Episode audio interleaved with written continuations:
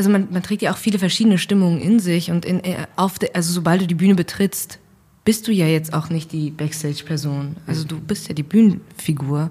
Ich habe da nicht das Gefühl, ah, ich, also weil vielleicht auch die Texte nicht so geschrieben sind, dass ich denke, okay, danach muss ich heulen erstmal. Also ich versuche schon diese Form von Abstand auch irgendwie ja, ja. beizubehalten, so nah die Texte vielleicht auch an meiner eigenen Person sind. Moin Moin von den Bühnen Hamburgs auf die Bluetooth-Boxen dieser Welt. Kampf der Künste bringt euch Slam aufs Ohr. Vier Vorrunden, zwei Halbfinals, ein grande Finale. Es wird geplaudert, vertieft und das ein oder andere Geheimnis aus dem Poetry Slam Kosmos gelüftet. Pro Folge werden je zwei Texte präsentiert und ihr entscheidet. Welcher Text hat euch ein Tick mehr berührt? Wen wollt ihr in der nächsten Runde noch mehr hören? Am Mike Paulina Behrendt und Hannes Maas. Und Kampf der Künste, das sind wir. Deutschlands größter Poetry Slam Veranstalter. Leben in kleinen Clubs, großen Theaterhäusern und auf Tour. Wir sind die Liebe zur Poetry und der Bock auf Slam. Kampf der Künste ist Poetry Slam in Reinkultur. Und jetzt viel, viel Spaß, Spaß, mit, mit der, der Folge. Folge. Und da sind wir zur zweiten Folge der zweiten Staffel Slam aufs Ohr. Diesmal mit Letizia Wahl und Tanaskol Saboch. Schön, dass ihr beide da seid. Hallo Letizia. Hallo. Hallo Tanaskol, mir fällt Hi. Sehr schön. Ähm, ich habe mich ein bisschen vorbereitet zu euch beiden und ihr habt sehr viele Gemeinsamkeiten. Ich weiß nicht, ob ihr das wusstet, aber so einige, ihr seid beide gleich alt da fängt schon mal an. Mhm. Was jetzt nicht so richtig schwierig ist. Beide in Hessen groß geworden. Ja. Du ein bisschen weiter nördlich als Tanaskol. Beide in Marburg studiert. Das stimmt. Da seid ihr aber auch bei weitem nicht die einzigen aus der Poetry Szene. das ist die Uni quasi. Beide auch einen Abschluss gemacht. Ja. ja. Da seid ihr in den Top 3 der Poetry Szene auf jeden Fall. Ähm, und ihr beide macht sehr schöne performative Texte beide auf eure eigene Art und Weise. Es ist nicht unbedingt direkt vergleichbar, aber das kommt so ein bisschen raus. Und unter diesem Stern steht auch diese Folge, nämlich Performance. Und dazu haben wir so eine kleine Einstiegsfrage vorbereitet. Und zwar, was für ein Theaterstück habt ihr als letztes gesehen? Ob per Stream oder live, wie ihr wollt. Das dauert ein bisschen. oh nee, ich weiß es sogar. Das ist auch ein bisschen peinlich. Sag also von dem davor habe ich den Namen vergessen. Es war ein mega gutes Stück in Hannover. Und dann, ähm, weil ein Freund von mir aus Stuttgart im, da an dem Schauspielhaus arbeitet, habe ich mir eine Vorstellung angeguckt und ich konnte nur vormittags und da lief der Wunschpunsch. Die Kindervorstellung. Oh. Da ich da mit 100 Kindern irgendwie und nicht da mittendrin und habe mir das angeguckt. Voll schön. Ich bin ein großer schön. Fan von Weihnachtsmärchen. Ich, wirklich, ich mag Weihnachtsmärchen ganz gern. Und Wunschpunsch ist auch cool. Ja, voll. Finde ich gar nicht peinlich. Ich habe ah, ich hab tatsächlich jetzt hier diese Woche ähm, habe ich ähm, so äh, so eine Videoannäherung eines Tanzperformance-Stücks gesehen. Aber Theater war jetzt ganz schön lange weg von meinem Leben. Deswegen. Da merkt man, dass du mittlerweile in Berlin wohnst. Du hast ja eine Video-Tanzperformance angeguckt in der letzten Woche. Letizia war beim Wunschpunsch. Voll schön. ähm, ja, Was hat mich bloß so ruiniert? Aber Wunschpunsch damals noch live, also noch mit Publikum und allem in einem Raum mit 100 Kindern, die ja. alle schreien, nein, nicht da lang, nicht da lang. genau das. Geil. Ist sogar ein Kind geheult und ist rausgerannt. Du machst auch selber Theater, nicht wahr, Letizia? Ja. Ich, ich vergesse das halt immer ja, zu sagen, aber man, die Hörer wissen ja nicht, wie ja. ich gerade anspreche und deshalb muss ich das ein bisschen reinprüfen. Ähm, hast du, machst du auch Kindertheater? Nee, also ich habe auch, momentan mache ich nicht so viel Theater. Das war eher noch bis zur Marburg-Zeit habe ich das viel gemacht und dann, seitdem ich in Kassel wohne, ähm, es hat sich das so ein bisschen aufgelöst, leider. Das ist dafür jetzt mehr Poetry Slam und dafür sind wir ja heute Abend auch hier. Ich sage jetzt schon Abend. Ich glaube, auch das ist ein Versprecher, den jeder von uns kennt, selbst bei Nachmittagsveranstaltungen, dass man immer Abend sagt. Es ist einfach, es bleibt drin. Dann gehen wir direkt zur nächsten Rubrik rüber. Und zwar ist das heute die Schnellfragerunde. Ähm, ich habe hier so ein paar Entweder-Oder-Fragen ausgedruckt für euch. Und wir fangen bei Tanaskol an. Dann geht es dann Letizia weiter, immer ganz schnell. Und es, ihr müsst so schnell wie möglich beantworten, sonst wow. ist der ganze Spaß verloren. Ihr ruiniert mir die Sache. Ähm, okay. Okay. So, Tanaskol. Facebook oder Instagram? Instagram. Instagram oder Twitter? Instagram. Twitter oder TikTok? TikTok. TikTok oder Clubhouse? Oder. Teilen oder haben? Haben. Raum oder Zeit? Zeit. Achtsamkeit oder keine Zeit? Oh Mann. Keine Zeit. Allein oder einsam? Allein. Kassel oder Marburg? Kassel. Marburg oder Kassel? Kassel. Kassel oder Berlin? Kassel. Mein Herz. Berlin oder Hamburg? Hamburg. Berlin. Drin oder draußen? Drin. Stream oder kein Stream? Kein Stream. Whisky oder Hantel? Handel. Hantel oder Whisky? Hantel. Äh, Best of oder Gala? Best of. Slam oder Theaterbühne? Theaterbühne. Klassisch oder modern interpretiert? Uh, modern. Schauspiel oder Soloshow? Schauspiel. Soloshow oder keine Show? Soloshow. Wissen oder googeln? Ich bin für Wissen, aber ich bin Team Google. Klar, jeder. Lesen oder schreiben? Lesen. Text oder Buch? Buch. Buch oder E-Book? Buch. E-Book oder gar nicht lesen? Gar nicht lesen. Frei oder abgelesen? Frei. Sehr schön. Das war Hab nicht- ich haben gesagt? Du hast Bitte, ich bin ein guter Mensch. Aber ich kann dich beruhigen, du bist nicht die Erste. Das war das letzte Wort, was gesagt wurde. Es war einfach psychologisch gesehen. Ist das einfach nur. Oder bitte sag Ich finde es schön, dass du es dir gerade vor dir schön redest. Super, das passt. Oh Mann. Ich habe so viel von mir gehalten. ähm, aber bevor das jetzt zu weit geht, möchte ich jetzt gerne den ersten Text des Tages, Abends, je nachdem, wann ihr halt hört, ähm, hören. Und das ist Tanasgol. Und wer Tanasgol ist, das sagt uns Paulina jetzt noch mal ein bisschen näher. Diese Poetin hat mit Abstand die schönste Stimme der Slam-Szene. Ihre Texte sind wie ein Museumsbesuch an einem kalten Herbsttag, eine Rettung vor der matschigen Welt und verdammt artsy. Die Berlinerin greift in ihrer Lyrik politische und kulturelle Themen auf und trifft damit direkt in Hirn, Herz und Magen. Steckt euch den zweiten Earpod ins Ohr für Tanaskol, Sabor. Konstruktion. Oder Schau, die Frau im Raum. An nackten Wänden hängen an Nägeln angebrachte längliche Fäden an ihn dran, Leinwand für Wand bebilderte Flächen. Der Hintergrund, sprechen wir es aus, wie es ist, eine bunt durchmischte, sanft bestückte Ansammlung von dem, was man als Kunst versteht, allein schon, weil Kunst drauf steht, also an der Tür des Raums von außen. Man geht rein und weiß Bescheid, ah, so muss Kunst wohl aussehen. Und es stimmt. In diesem Raum steht die Frau und schaut. Was schaut die Frau? Sie schaut zuerst ihren Füßen nach, sobald sie die Schwelle übertreten. Sie schaut zuerst, wie sie geht. Wie, wie geht die Frau? Als sei es etwas Weltenbewegendes, mit einem Tempel betretenden, elfenbeschämenden Gestus. So gehst du sonst nirgends rein. Sie zieht Bein nach Bein hinter sich her, als würde sie, als würde sie am Herzen gepackt. Oder ist's, was sie sieht, was sie zieht? Ja? Sie schaut auf. Schau, an Wänden hängende Rechtecke. Die waren da, bevor die Frau kam. Nun ist's, als hingen die da für die, die da geht. Die schreitet ruhig und steht vor jedem Gemälde für einige Zeit, dreht sich dann um und geht wieder weiter. Neben den Bildern sind Schilder mit Namen. Hm. Aha. Ja, ja. Ist die Frau auch allein? Nein. Im großen Raum verteilt sind noch andere.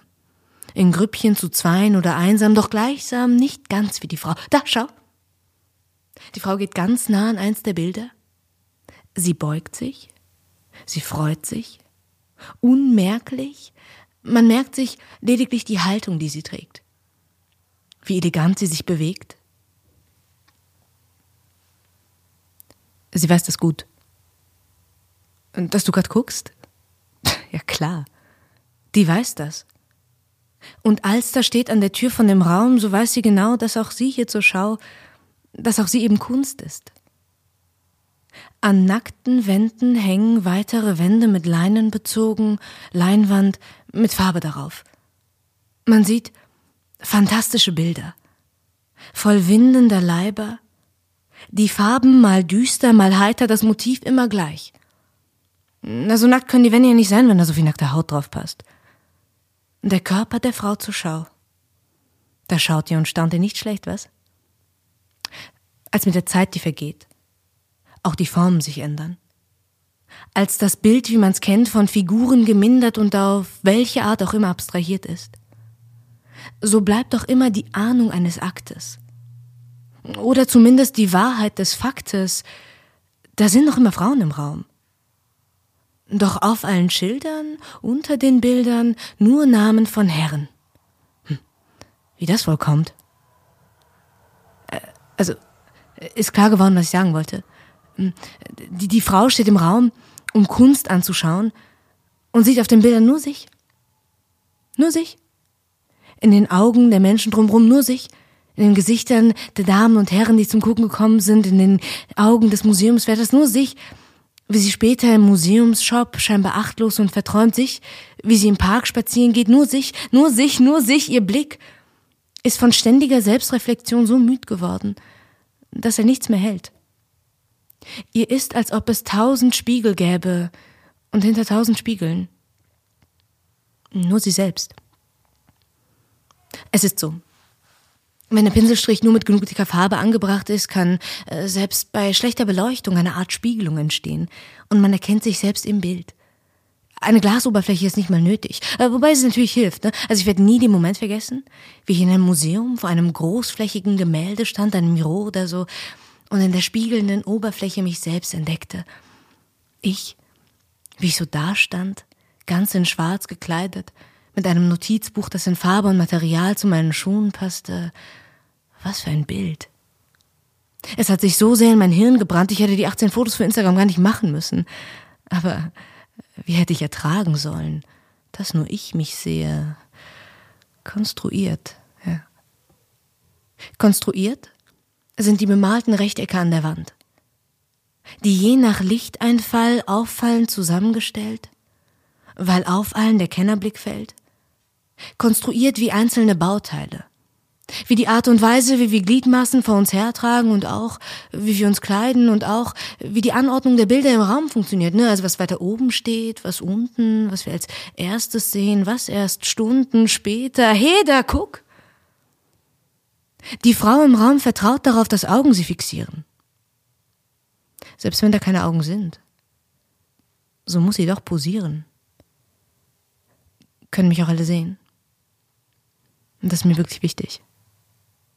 Nur so habe ich gelernt zu sein und das Licht ist gerade richtig. Wunderschön. Vielen Dank, Tanaskol. Diesen das letzten Teil vergessen. Das Licht ist hervorragend hier, wollte ich ja sagen. Auch wenn ihr mich nicht seht. Aber es ist ganz spannend, weil der Text ist entstanden, weil wir beide bei einem und demselben Projekt waren, mhm. von dem jungen Symph von der jungen Philharmonie. Ja, jungen deutschen Philharmonie. Jungen deutschen Philharmonie. Und es gibt ein total schönes Foto von uns beiden, wie wir quasi ähm, sie zitieren und man aber der Spiegel unsere Körper teilt. Also dass man quasi zur Hälfte sieht man Tanasgol und zur Hälfte sieht man mich und es sieht so aus, als sich da eine Person nur spiegelt. Das stimmt. Weil ihr werdet äh, es vielleicht nicht wissen, aber unsere ähm, Fotos, die wir vorher auf Instagram tun, für, um die Folge zu promoten, wird sein ein halbes Gesicht von Tanasgott und ein halbes Gesicht. Wir haben schon drüber gesprochen. Ja. ja. wir haben überlegt, ob wir euch das Bild geben, weil es so gut passen würde. Hey, meinetwegen gerne. Freut sich Rike, die unseren Insta-Account betreut, über alles. Ähm, ganz, ja, also großartiger Text. Dankeschön. Und ähm, um da ein bisschen rauszukommen aus dieser Stimmung, die das auf jeden Fall mit mir macht, zu hören. Das ist sehr angespannt einfach. ähm, wann war das letzte Mal, dass ihr etwas gemacht habt, nur um zu, weil ihr dachtet, ja, das passt zu der Person, die ich sein will? Vielleicht auch nicht das letzte Mal, sondern habt ihr vielleicht irgendwas, wo ihr denkt, ja, okay, das war ein kompletter Fehlkauf oder eine komplette Fehlentscheidung, das habe ich nur gemacht, um irgendwie zu wirken. Aber das bin ich eigentlich nicht. Das würde ich vielleicht gerne sein, aber nee.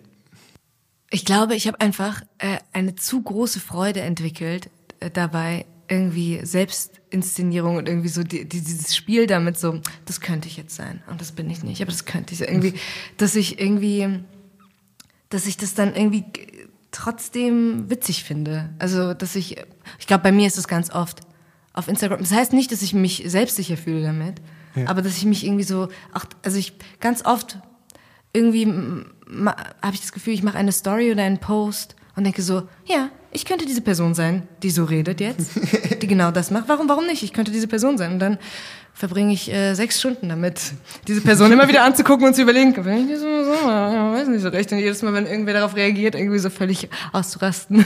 Und so, aber vielleicht bin ich diese Person doch nicht. Oh mein Gott, was mache ich jetzt? Und, ähm, Muss ja, ich das insofern, jetzt sein? Ja, jetzt genau. bin ich das vielleicht für eine andere Person und die sieht... Eigentlich tatsächlich kann ich so ganz, äh, ich habe jetzt, ich habe gemachte Nägel gerade in diesem Augenblick. Ja. Und ich habe das zum zweiten Mal in meinem Leben gemacht und das letzte Mal war vor irgendwie vier Jahren oder so. Und ich habe ich habe super lange, ich habe super lange Lust gehabt, mir diese gemachten Nägel zu machen. Und gleichzeitig dachte ich, wenn mich jetzt eine Person zum ersten Mal kennenlernt, weiß sie nicht, dass das voll verrückt ist, dass ich gerade gemachte Nägel habe, weil eigentlich habe ich keine gemachten Nägel. Eigentlich habe ich zu, nach bis an die an, Anschlag angekaute Nägel oder was auch immer oder reiße mir immer ab oder wie auch immer. Und äh, und diese diese diese Diskrepanz, dass diese Person das nie wissen wird über mich, dass sie nie wissen wird, dass es was Ungewöhnliches ist und ich das trotzdem mit einer Haltung trage. Also wir beide reden gerade zum ersten Mal mhm. wirklich. Wir haben uns vorher nicht wirklich kennengelernt. Und sie sehen sehr schön aus, die Nägel. Sie sind mir vorher aber nicht wirklich aufgefallen, muss ich sagen. Es ist so lustig. Ich bin aus dem Laden raus und habe gedacht, so, warum gucken mich alle Leute an? So als ob alle Leute auf meine Hände gucken würden. Das ist überhaupt nicht der Fall. Aber ja, du hast natürlich recht, das fällt niemandem auf. Wie ist es bei dir, Letizia? Hast du was? Nee, ich bin halt ein bisschen ambivalent. Ich habe ähm, zum Beispiel einmal überlegt, was ich tun muss, damit ich ähm, den Ruhm bekomme, der mir gebührt. Äh, und zwar viel auf jeden Fall. So von der breiten Masse geliebt zu werden und Geld zu verdienen. Und habe dann ähm, einen Schlager geschrieben. Stark. Und äh, das ist unangenehm und schön. Und ich weiß nicht genau, ob es darauf abspielt, was du gefragt hast, aber es ist halt so ein bisschen, es spielt halt auch damit, dass das eine Rolle sein könnte, ja. die ich annehme. Und ich habe auch große Angst davor, dass jetzt auf einmal, weil es mir wirklich unangenehm viel Spaß macht, dass ja. ich jetzt doch ein Album produziere und dann sehe ich mich irgendwann auf dem Ballermann und dann habe ich so jegliche meiner Ideale doch verworfen. Aber ähm, so, es ist halt, da kann man reinschlüpfen und das ist eher mehr so, ich sehe es als ein Geschenk und eine Möglichkeit. Aber das eine schließt ja nicht das andere aus, dass ich trotzdem auch irgendwie dann wieder switchen kann. So ja. ein bisschen.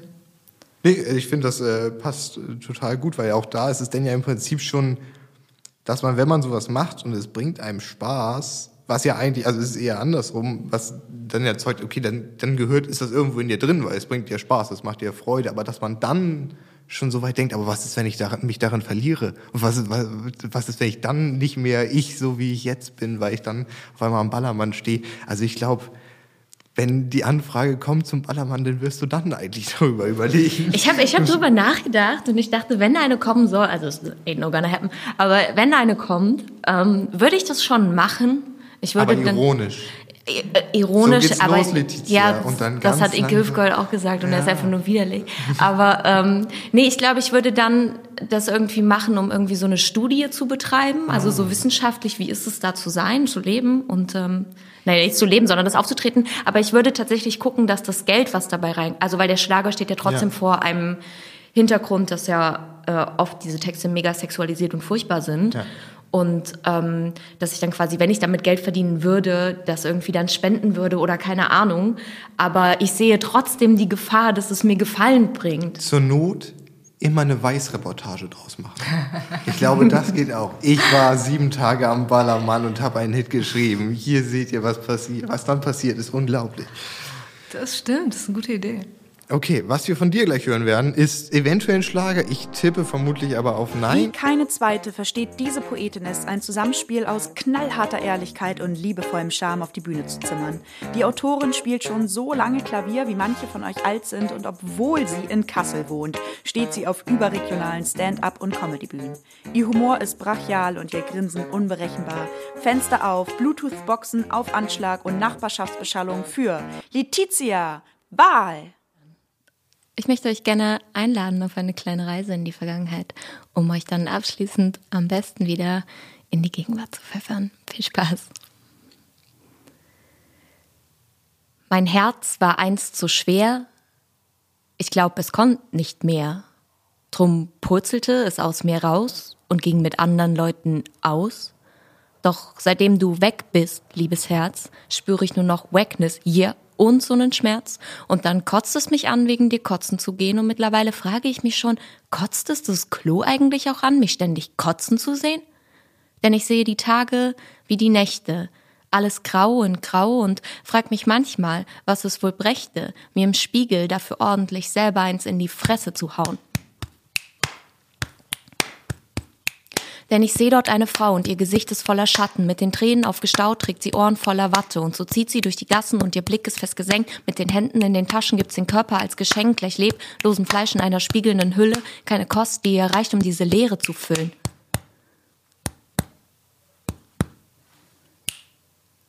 Alte Runde, altes Glück, Augen zu und Schritt zurück.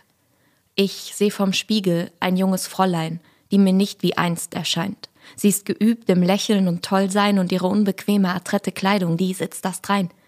Ich seh vom Spiegel ein junges Fräulein, doch sie fühlt sich sichtlich nicht wohl. Viel lieber würde sie gerade alleine sein, da ihr irgendjemand irgendwann mal die Freude verbot, die doch schon immer in ihren Namen klingt. Alte Runde, altes Glück, Augen zu und Schritt zurück. Ich seh vom Spiegel ein kleines Mädchen, wie sie über ihre eigenen Beine fällt, die etwas entfacht, was sie später verbrennt, während sie mit Glut unter den Füßen noch die Zechen ihrer offenen Rechnung prellt. Ich sehe vom Spiegel ein kleines Mädchen, wie es manchmal heimlich weint, weil die Leute immer, wenn es niest, Schönheit, mein Kind, Schönheit statt Gesundheit meinen. Stur bot sie noch ihre zarte Stirn, als könnte sie damit Wellen brechen, warf ihren Körper vor Beton, so als wollte sie sich an sich selber rächen, bis sie der Schwindel überkommt. Wartet sie unverhofft auf Einsicht und mit den Zielen übernommen, spürt sie, dass sie alleine ist. Alte Runde, altes Glück, Augen zu und noch nen Schritt zurück. Ich seh vom Spiegel noch ein Kind, doch es schaut schnell wieder weg mag diese Scham nicht entblößen, die die Unschuld rot befleckt. Ich seh vom Spiegel noch ein Kind, das unter viel zu kalten Augen erfriert, das sich fragt, was das Weinen gerade bringt, während es sich in deinen starken Armen verliert. Ich seh vom Spiegel noch ein Kind. Und ein Schatten, der überwirft es und zwingt es in die Knie. Wie ein Diener, den es nicht stört, verliert es das, was es gibt, weil es nichts mehr halten soll, denn zu groß ist seine Angst und mit den Fingern über Kreuz geht es das erste Mal auf Distanz. Alte Runde, altes Glück. Doch sie setzt zögerlich zum Trotz seinen kaum sichtbaren Punkt, macht drei Schritte vor und kommt zurück. Ich sehe vor dem Spiegel eine junge Frau und ich berühre sacht ihre Lippen. Ihren Atem, den spüre ich kaum, doch ich höre sie leise bitten, neue Runde, neues Glück, Augen auf und Herz zurück, denn seitdem du weg bist, spüre ich nur noch Wackness und ohne dich verliert es sich ziemlich gut im verführerischen Geschmack des Selbstbetrugs drum. Fühl dich doch einfach herzlich willkommen. Ich habe hier noch einen schwarzen Fleck. Ich hoffe, du hast dich da draußen bei den Menschen nicht übernommen und wenn du einmal wieder da bist, das verspreche ich dir auch, dass ich dich nicht mehr weg, egal wie schwer du bist, denn ich vermisse dich. Neue Runde neues Glück. Augen auf und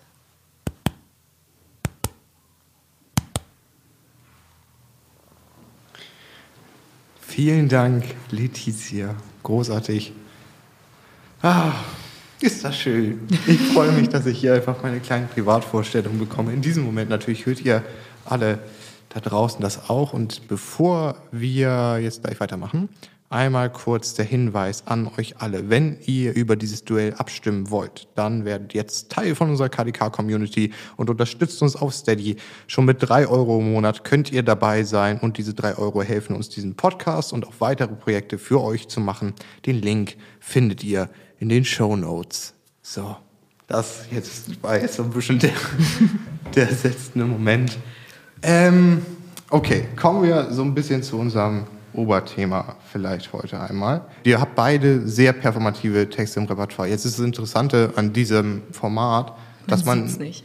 genau, dass man nicht heute, euch heute eben nur hören kann und klar, ihr könnt auch beide sehr viel mit eurer Stimme machen, aber was dazu gehört, ist so ein bisschen, also was ich von euch mir jetzt nochmal angeguckt habe, auch unter der Prämisse, ist, ihr macht sehr viel auf der Bühne. Mir fällt jetzt spontan ein Dein Versteckentext zum Beispiel, wo du tatsächlich dich einfach versteckst auf der Bühne und halt so weit gehst, dass du das ganze Ding halt komplett durchziehst, was schon mal super beeindruckend ist. Und dann natürlich sind es auch einfach so Nuancen wie bei einer Pointe, wie die delivered wird. Und sind das Dinge, die bei euch natürlich entstanden sind oder sind es Sachen, die ihr euch schon beim Schreiben, stellt ihr euch schon vor, wie ihr auf der Bühne das Ganze delivert? Also ich glaube, es bedingt sich wechselseitig, mhm. dass es mal sowohl das eine und aber auch das andere ist und äh, man das gar nicht so voneinander ausschließen kann. Also schon, klar passiert viel intuitiv und dann macht man auf einmal eine Pointe, wo man vorher gar nicht dachte, dass es eine Pointe ist und dann merkt man, ah cool, das funktioniert. Aber sobald es dann ja auch funktioniert, besteht ja auch wiederum die Gefahr, dass es nicht authentisch wirkt. Mhm. Und ähm, das ist so ein ganz dünnes Zwischenspiel irgendwie. Ja, ich glaube aber auch, es gibt irgendwie so verschiedene Eingänge zu einem Text und dann ist es, manchmal ist es ähm, so ein Wort oder ein Satz und dann baut sich das Ganze auf. Aber manchmal ist es tatsächlich einfach, ich würde gern auf einer Bühne diese Sache machen und dann entsteht der Text dazu irgendwie, habe ich das Gefühl, oder? Also Stimmt, beim versteckten Text war es ja ähnlich. Also ich, mir war irgendwie klar, dass das Bild, dass ich mich verstecken will oder damit spielen will, stehe und ich passe daran meine Sprache und die Worte irgendwie in der Performance an. Aber nicht jeder meiner Texte entsteht ja darauf, dass ja. erst so diese Performance-Idee ist und dann der Text. Aber bist du da beim Verstecken wirklich so rangegangen? Weil da finde ich auch das Beeindruckende, denn hast du ja auch, du zählst dabei und die Zahlen haben nachher auf einmal eine Bedeutung, das ist ein komplettes, aber es ist, du bist reingegangen mit dem Gedanken, ah, ich will eigentlich versuchen, mich zu verstecken auf der Bühne. Das ist doch auch ein cooler Gedanke eigentlich, weil der Gedanke ist, du bist auf einer Bühne, du bist mega sichtbar und auf diesem sichtbarsten Ort, an diesem sichtbarsten Ort sich verstecken zu wollen und das dann irgendwie durchzuziehen, das ist schon abgefahren. Ja. So, ja. Du bist ja die einzige Person, die eigentlich nicht versteckt ist in diesem Raum. Und dazu noch ganz kurz, weil du das ganz kurz angesprochen hast, hattest, ähm, mit der Pointe, die sich dann irgendwann entwickelt und man versucht es zu reproduzieren und die Frage, ab wann es noch authentisch ist. Also ich kenne auf jeden Fall das Gefühl, ich habe viele ernste Texte in meinem Repertoire die ich dann halt auch ein Stück weit ausspiele.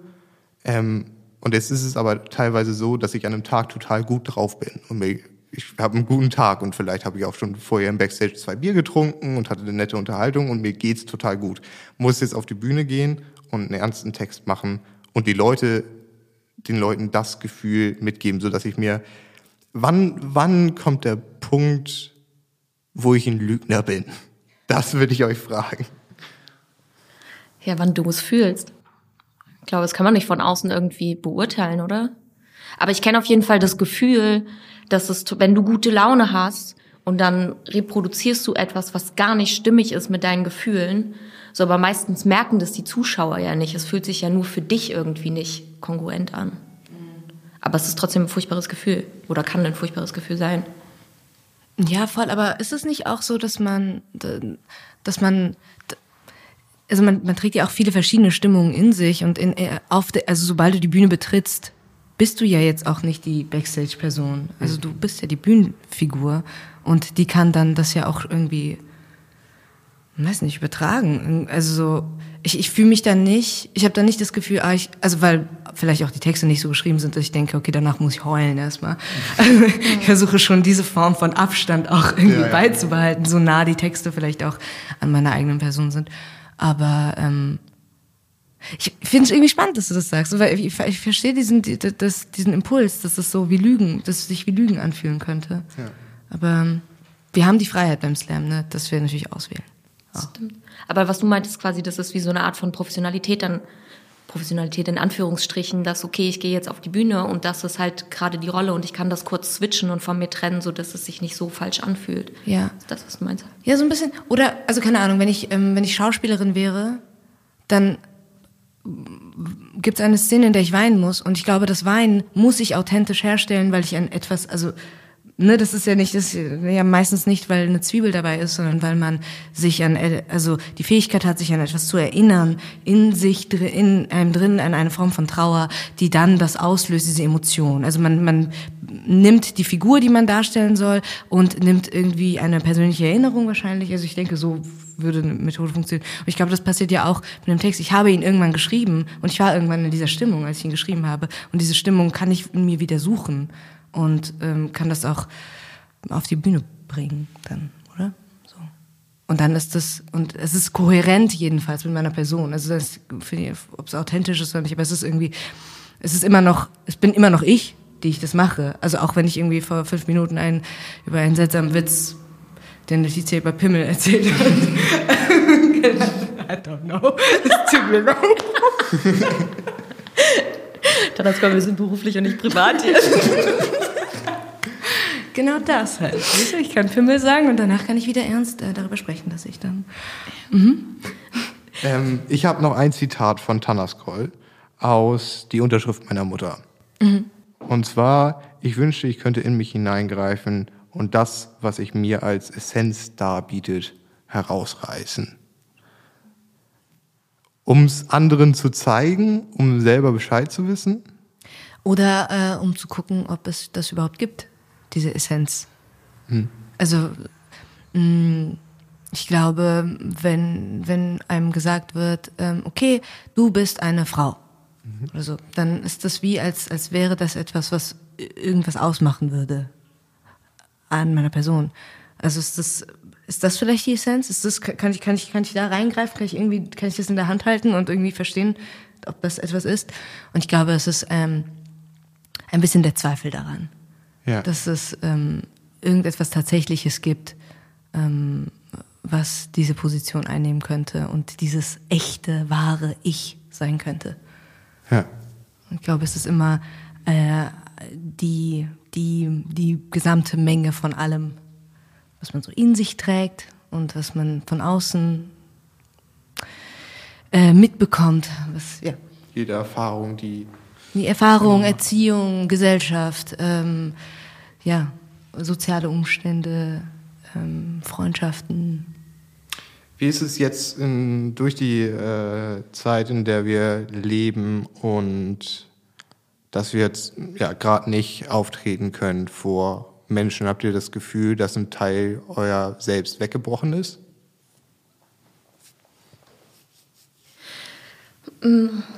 Also natürlich ist faktisch etwas weggebrochen und natürlich ist das irgendwie auch ein Teil von mir, aber um es pädagogisch wertvoll zu formulieren, ist ja dadurch auch irgendwie ähm, Platz für andere Sachen da, die wachsen können daraus. So, also das versuche ich mir jedenfalls immer wieder einzureden, um nicht in eine komplette Panik zu verfallen. Das ähm, natürlich Verlust auch irgendwie Neuanfang bedeutet. Und das kann positiv und negativ zugleich sein. Und das glaube ich abhängig davon, wie man selber gerade momentan, wie man das Befinden ist, ja. ähm, dazu steht. Ich rede mich um Kopf und Kragen. Nee, du hast, ich finde, du hast voll recht.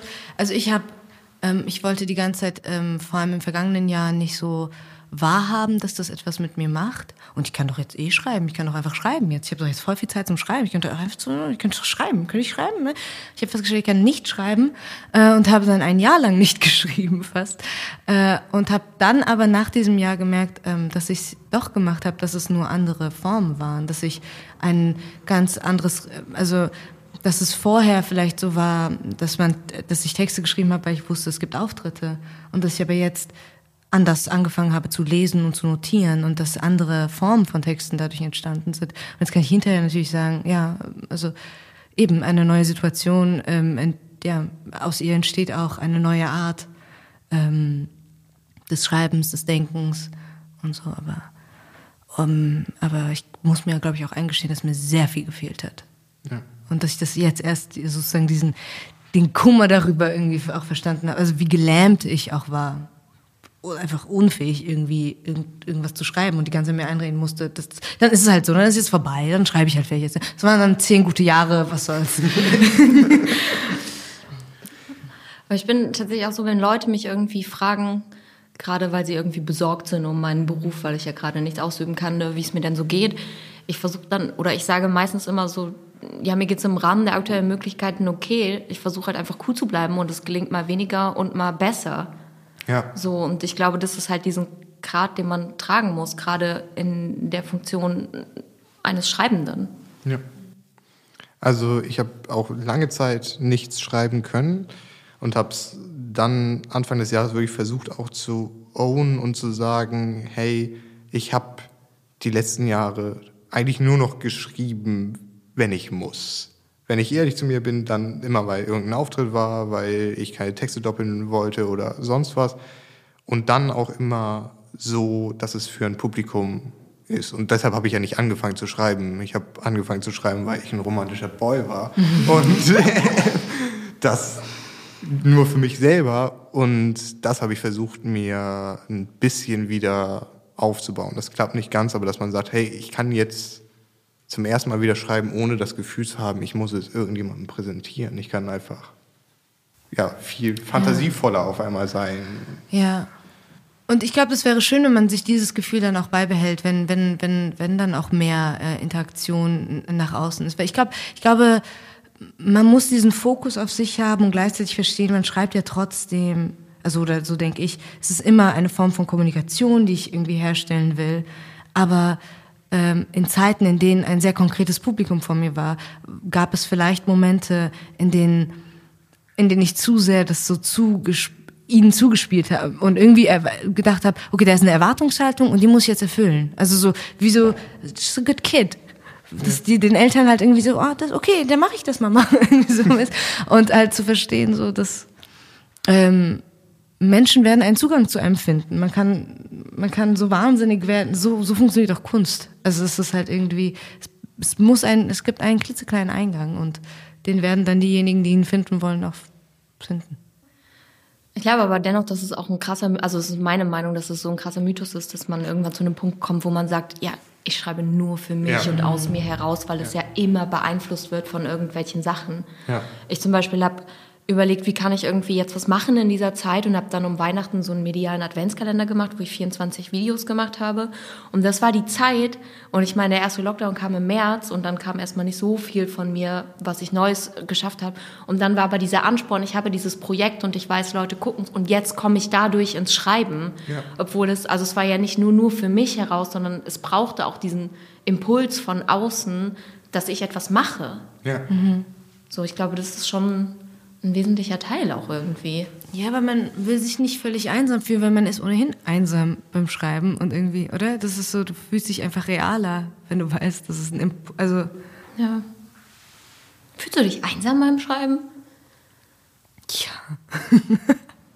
Schon. Ich finde das ähm, ähm, ich, das ist wahnsinnig schwer und ich, ich ähm, finde das irgendwie, es bringt mich jedes Mal an, egal wie kurz das ist, und ich schreibe gerade sehr viel so kurze, ähm, also Gedichte und, ähm, äh, und habe eigentlich jedes Mal das Gefühl, dass ich wahrscheinlich jetzt sterben muss nach jedem Wort, weil ich das so irgendwie so, und deswegen mache ich das zum Beispiel auch oft schnell. Und deswegen ähm, äh, nutze ich zum Beispiel auch äh, weil, weil wir eben wenig auftreten, nutze ich oft äh, so dieses, ähm, dass ich es ähm, auf Instagram zum Beispiel poste, damit es irgendwie sofort ra raus ist aus mir, irgendwie, damit ich nicht so sehr mich, genau, damit konfrontieren muss. Und, äh, Bei mir ja. ist es komplett andersrum.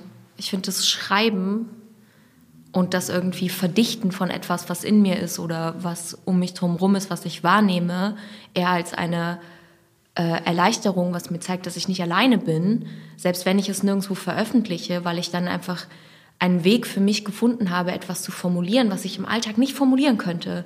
Und dann lese ich diese Worte und denke mir so, ah krass. Also ich lese es zwar nur, also ich bin nicht alleine, obwohl ich es alleine lese. So. so ein bisschen. Also für mich ist es so, ein, Ja. so eine Erleichterung und sowas. Boah, ich habe was gesagt, was ich niemals gedacht hätte, formulieren zu können. Und das ist frei. Und dann habe ich auch gar nicht mehr so das Bedürfnis, wenn es was Kurzes ist, es irgendwo zu teilen. Finde ich schön. Super faszinierend, weil ich beide Punkte total nachvollziehen kann, dass man auch beim Schreiben selber, man, man schreibt ja so oder so über seine Erfahrungen und Einflüsse. Das ist das, was irgendwie zu Papier kommt. Und ich habe kenne, glaube ich, einfach beide Seiten, dass ich das Gefühl habe, entweder ich ziehe mich da raus und betrachte das Ganze von oben, um einfach dann zu schreiben darüber. Und dann sind die Momente, wo ich mich einsam und abgekoppelt eben im wahrsten Sinne fühle, dass ich auf einmal über meine Freundschaften schreibe und ähm, ich bin nicht wirklich da mit meinen Freunden, sondern ich betrachte das Ganze. Andersrum aber auch genauso, dass man es aus einem inneren Kern irgendwie zusammenraffen kann. Und auf einmal ist alles, worüber man schreibt, in, ganz nah bei einem, sodass man nicht einsam sein kann. Ist super abstrakt geworden jetzt. Ja. Ähm, aber super interessant. Und ähm, zum Anfang dieser Staffel wurde mir gesagt, wir wollen dieses Mal ein bisschen mehr in die Tiefe gehen, Hannes. Ich glaube, das haben wir. So tief. Ähm, dann würde ich jetzt sagen, kommen wir langsam mal zum Abschluss des Ganzen. Äh, deshalb an dieser Stelle vielen Dank, dass ihr beide da wart. Es hat mir sehr viel Spaß gebracht und ähm, kommt gut nach Hause. Tschüss, Taskol. Tschüss, Letizia. Tschüss. Tschüss, Hannes.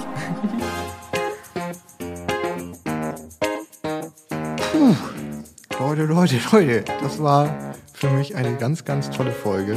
Ähm, Letizia und Tanaskol. Ich kannte beide noch nicht wirklich, nur mal so zwischen Tür und Angel irgendwo im Backstage gesehen.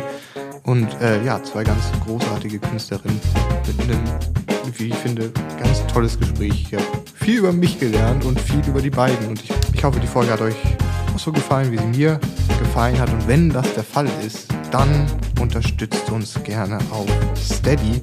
Werdet Teil unserer Community. Ich habe es vorhin schon gesagt, schon mit drei Euro im Monat könnt ihr dabei sein und damit erkauft ihr euch das Recht abzustimmen, wer ins Halbfinale reinkommt. Die Abstimmung läuft bis zum 5. Mai. Letztes Mal gewonnen im Übrigen hat Caleb Erdmann. Herzlichen Glückwunsch an dieser Stelle.